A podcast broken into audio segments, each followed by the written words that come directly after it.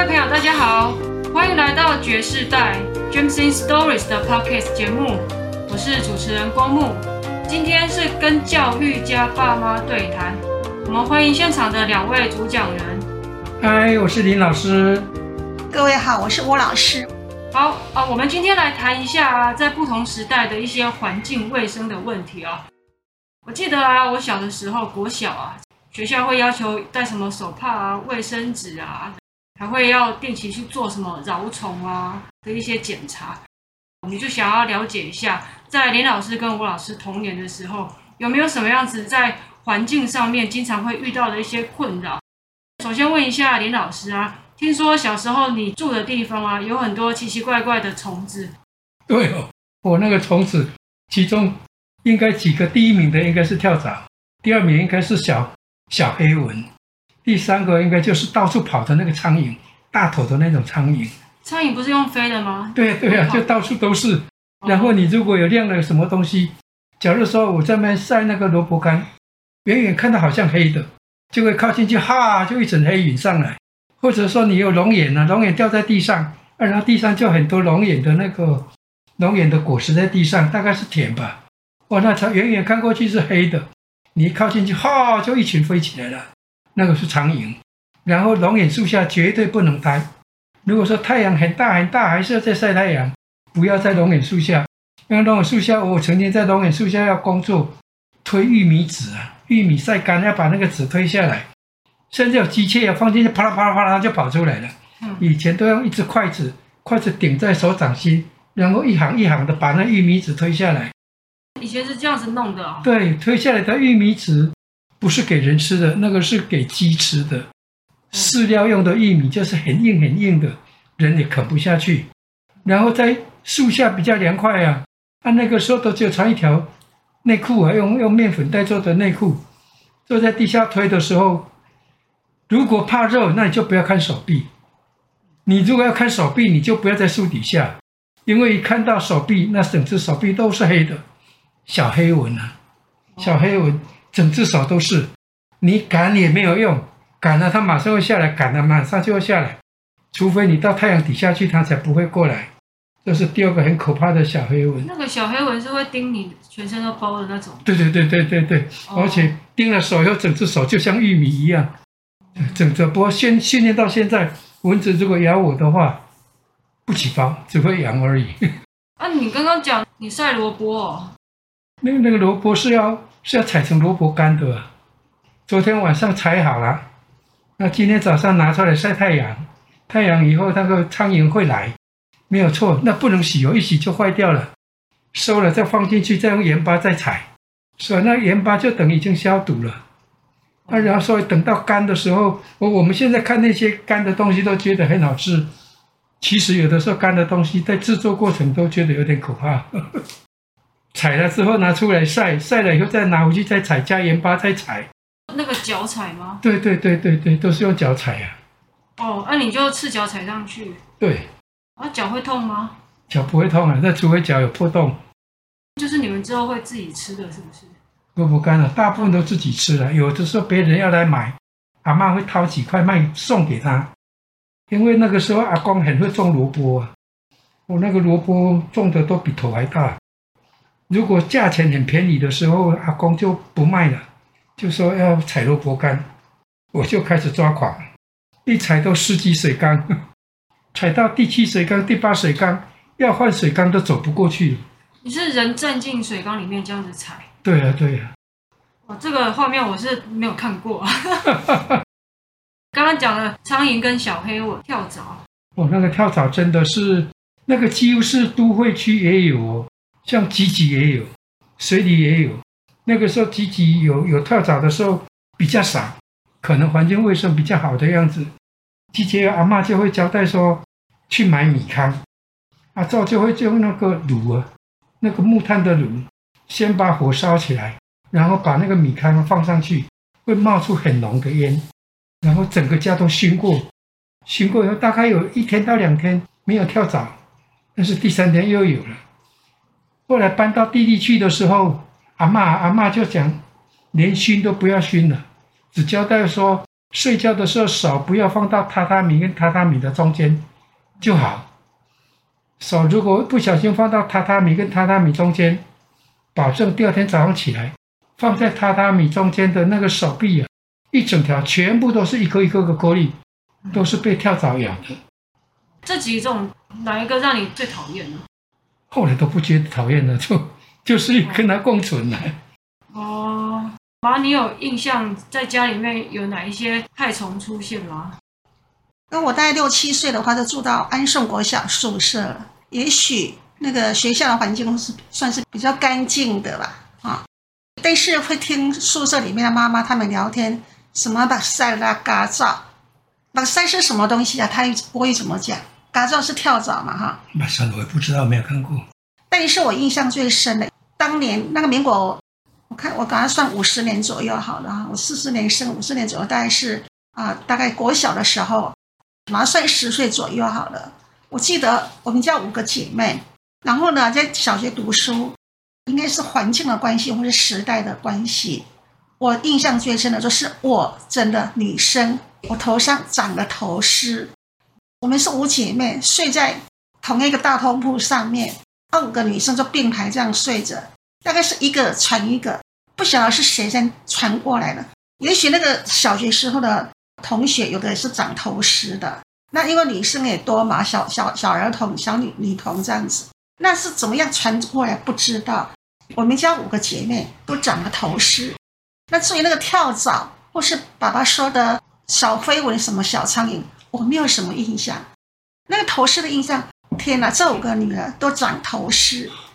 外婆她把我们抓到宿舍前面有个大榕树下面，五个女生就是帮我们喷。DDT，然后呢，我最大嘛，开始喷，哎，真的很可怕，那超搞笑的嘞。五个女孩子就喷 DDT，消灭头饰。那时候 DDT 呢，喷上去以后，头发就头上就包着一块布，就把它包起来。也许就是喷了药以后把它包起来，那头虱在里面就会就会死掉。用这个方法，而且我不是只有喷一次，我应该喷很多次吧？可见那个那个头虱的传染力。很强，很可怕。外婆有没有也被传染啊？外婆我没有看到她有头虱，哦、也许她她年纪比较大，她比较知道说哦什么时候怎么样。啊，我们小朋友就不知道，不可能每天洗头嘛。嗯、为什么这个头虱给我的印象这么深呢？因为直到我念私立女中初一的时候，我进去女中的时候，我的头虱还没有完全根治，结果呢，我的头虱被我的同同学发现了。结果他就笑我这么脏，他帮我写头虱网，在我的背部。那帮我写头虱网，应该是我隔壁那那一排的一个同学写的。然后他跟我贴上去，我不知道。但是我后面同学看到，譬如说我这一排我是第二个位置，那后面同学第三个同学就看到，说：“哎，慧慧你怎么被人家写头丝网？要帮我拔掉。”后来我才我才知道是怎么一回事。我的重点就是说，真的，我在女中的时候遇到这种事情，他就笑我，为了我的头饰笑我，说我脏，说我真哈郎超得啦，才会这么脏，把头饰带到学校里面来，还有帮帮我写一个字叫头饰，我贴在字条贴在我的我的制服上面。我现在跟爸爸聊天这件事，爸爸说，那现在来讲说是言语霸凌，是不是？哈，就这样子。所以当时的时代背景还有环境之下，寄生虫或是。什么东西还是蛮多的，不止头是很困扰，连这个很困扰，很困扰。这个言语霸凌你的这个同学也蛮困扰，对对，因为他做还蛮多事情的。之前郭老师也有分享过，对，我们的同学在女中？女中是比较都会都会区啊，嗯嗯，他们都生活环境都很优渥。他开始就叫我超点人中他人肮脏不卫生，把你的便当掀开来的也是，哎，也是那个同学，就是而且是发生在初一的时候，就是同一个同学。他嗯说我是穷光蛋，他直接骂我穷光蛋。那你国一受到蛮多震撼教育？哦，有有有震撼教育，对对。那是初一，那时候我们初中是考的。那我的我的头发是外婆，她一生里面她说我最漂亮就是我的头发，又黑又亮又多，觉得头又卷吗？对 对。然后就那个头是长在头上，又黑又亮又多的漂亮头发，一大丛长出要长要养多少头丝啊？我喜欢我的头发吧。哎啊！如果我的头发我长在五零年代，我应该有长很多。哎，这个很多头饰啊，头饰 头饰喜欢喜欢找的那个祭祖，就是像我这种头发，长得哎长得很开心。对，外婆真的很喜欢我的头发，她说这个女生头发也要漂亮。嗯、好啊，如果头饰长在男生的话，应该就是剃光了吧？对，剃光。对，那就没事。以前男生的头全部都剃光的。爸，你有长过头饰吗？没有，没有，没有。那个治疗头饰的方式，妈妈可能没有记忆印象。是老师会交代学生，以前我们在学校治疗啊，老师交代女生有长头虱的，要带一条那个很大的那个布的那个大的包袱巾啊，台语叫做包袱巾呢。老师就先把它把从后面往上面这样子打起来，就好像上面打一个蝴蝶结一样，然后翻到前面把脸整个盖着，然后就开始喷那个头饰了，呃，不是喷那个 DDT 了。那里面是由学校老师直接帮忙，我们是家，哦，好像老师没有帮忙做这种事哎，家里妈妈就帮我们 打理了。喷了 DDT，喷了以后就把那个头巾直接包上来，就整个在后面打结，意思就是要把那个那个头饰闷死在里面。那很讲究哦。反正他们可能是整个学校全班都、嗯嗯嗯、都长头饰，应该全校都长。对。对啊。回家搞不好家长对就家长没有时间，也没有办法，也不懂得怎么做。对啊，妈，你可能住也住在学校宿舍，跟学校同事聊的话，他也知道怎么处理吧，就回去就帮我对啊，阿爸他们整校都是这样偏乡的话，偏乡都比较对对，各各种的设施都比较落后。不知道哎，这什么老师可以帮他打理这些？住的地方会有老鼠啊、蛇啊、壁虎啊，多到不行。你以前住的地方很热闹哎。对啊。在积极的时候，蛇比较少，除非到田里去。那到弟弟的时候，那个我就收了那个运动场，白天是学生活动的，晚上就是蛇运动的。啊，乖乖交代要穿鞋子，一定要把鞋子扣一下，倒一下。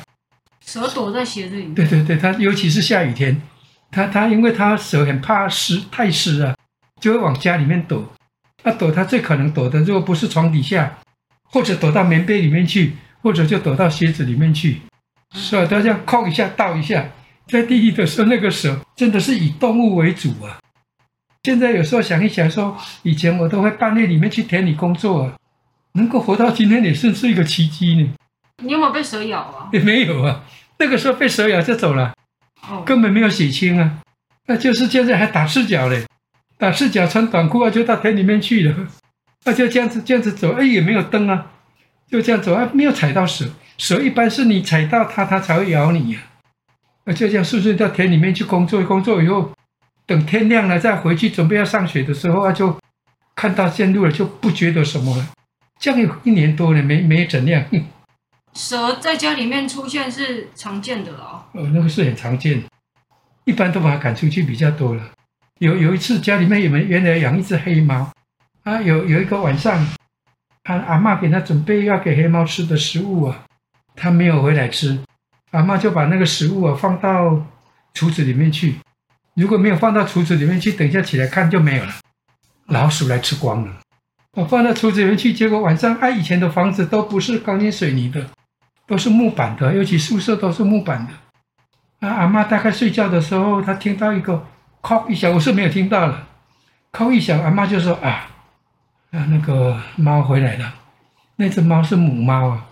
啊，起来，以前阿嬷起床都是摸黑的，就那天阿嬷这个好像福至心灵啊，就点了蜡烛，蜡烛那个时候很宝贝呢，点了蜡烛，拿蜡烛起来要喂那只猫吃饭，啊，结果蜡烛点好，看到蚊帐的旁边有一只龟壳花，哦，好大只哦！龟壳花是毒的呢？很毒，第二毒的。对啊。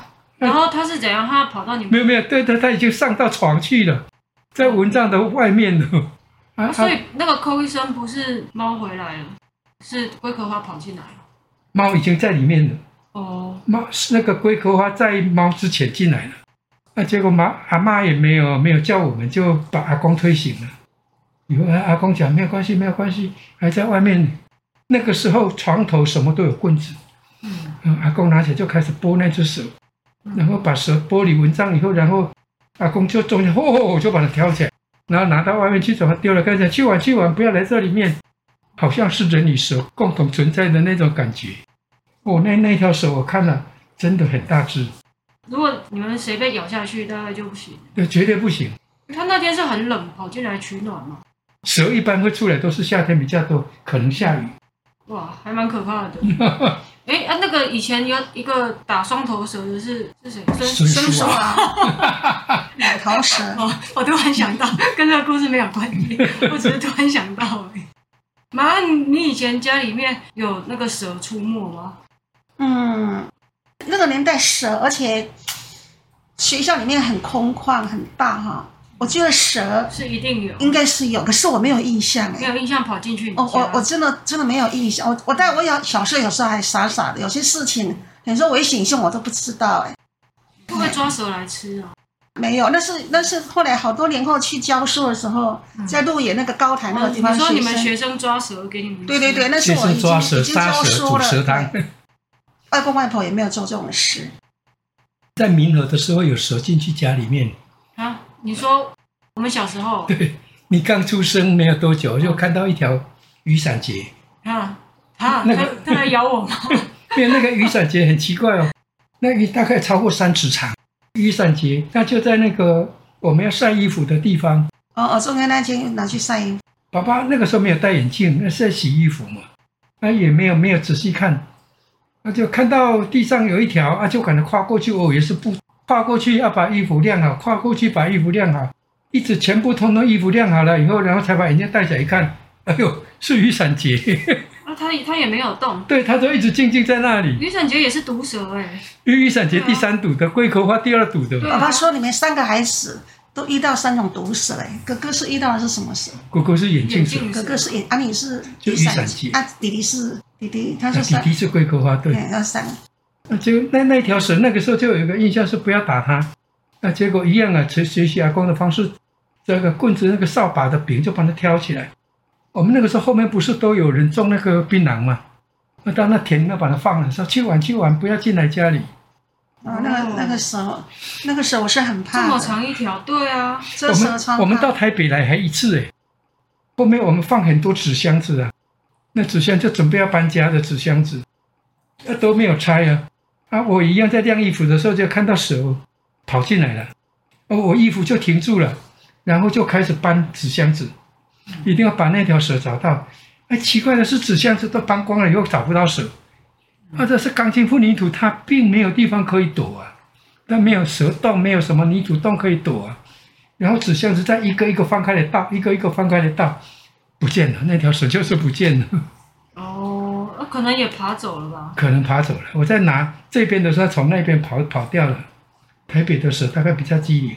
乡下的蛇比较赖皮。我们看到那蛇那些东西，我都那个是软软的、长长的东西，我都很怕。是吧？蚯蚓那些东西，我都很怕。对啊，老鼠嘞，你们以前有没有抓过老鼠？哦，不敢去抓老鼠了，吓都吓死了。抓多了，吃毒药也有啊，用那个老鼠笼，最常用的就是老老鼠拍。老鼠拍？对，他把一个一个一个弹簧，不是一个一个弹簧夹的，对。扣着啊，然后在前面放一个吃的，老鼠咬那个吃的，就啪就打过去的。那是拍呀，那很像那个什么应该是老鼠夹，捕兽捕兽夹那老鼠抓了应该就。在以前是吃的，你吃。那我小的时候，阿嬷都把它煮来吃。阿公他们抓的了，到田里面抓的，那个大概每一次都有这么大只有。哦。哇，他抓了以后，阿妈给他煮的辣辣的。啊，谁也不知道那是什么肉啊，啪啦啪啦就吃光了。你就这样吃的，哎呀，好神奇哦！爸爸真的好神奇哦。我是有听说，蛮多地方会吃田鼠的啦。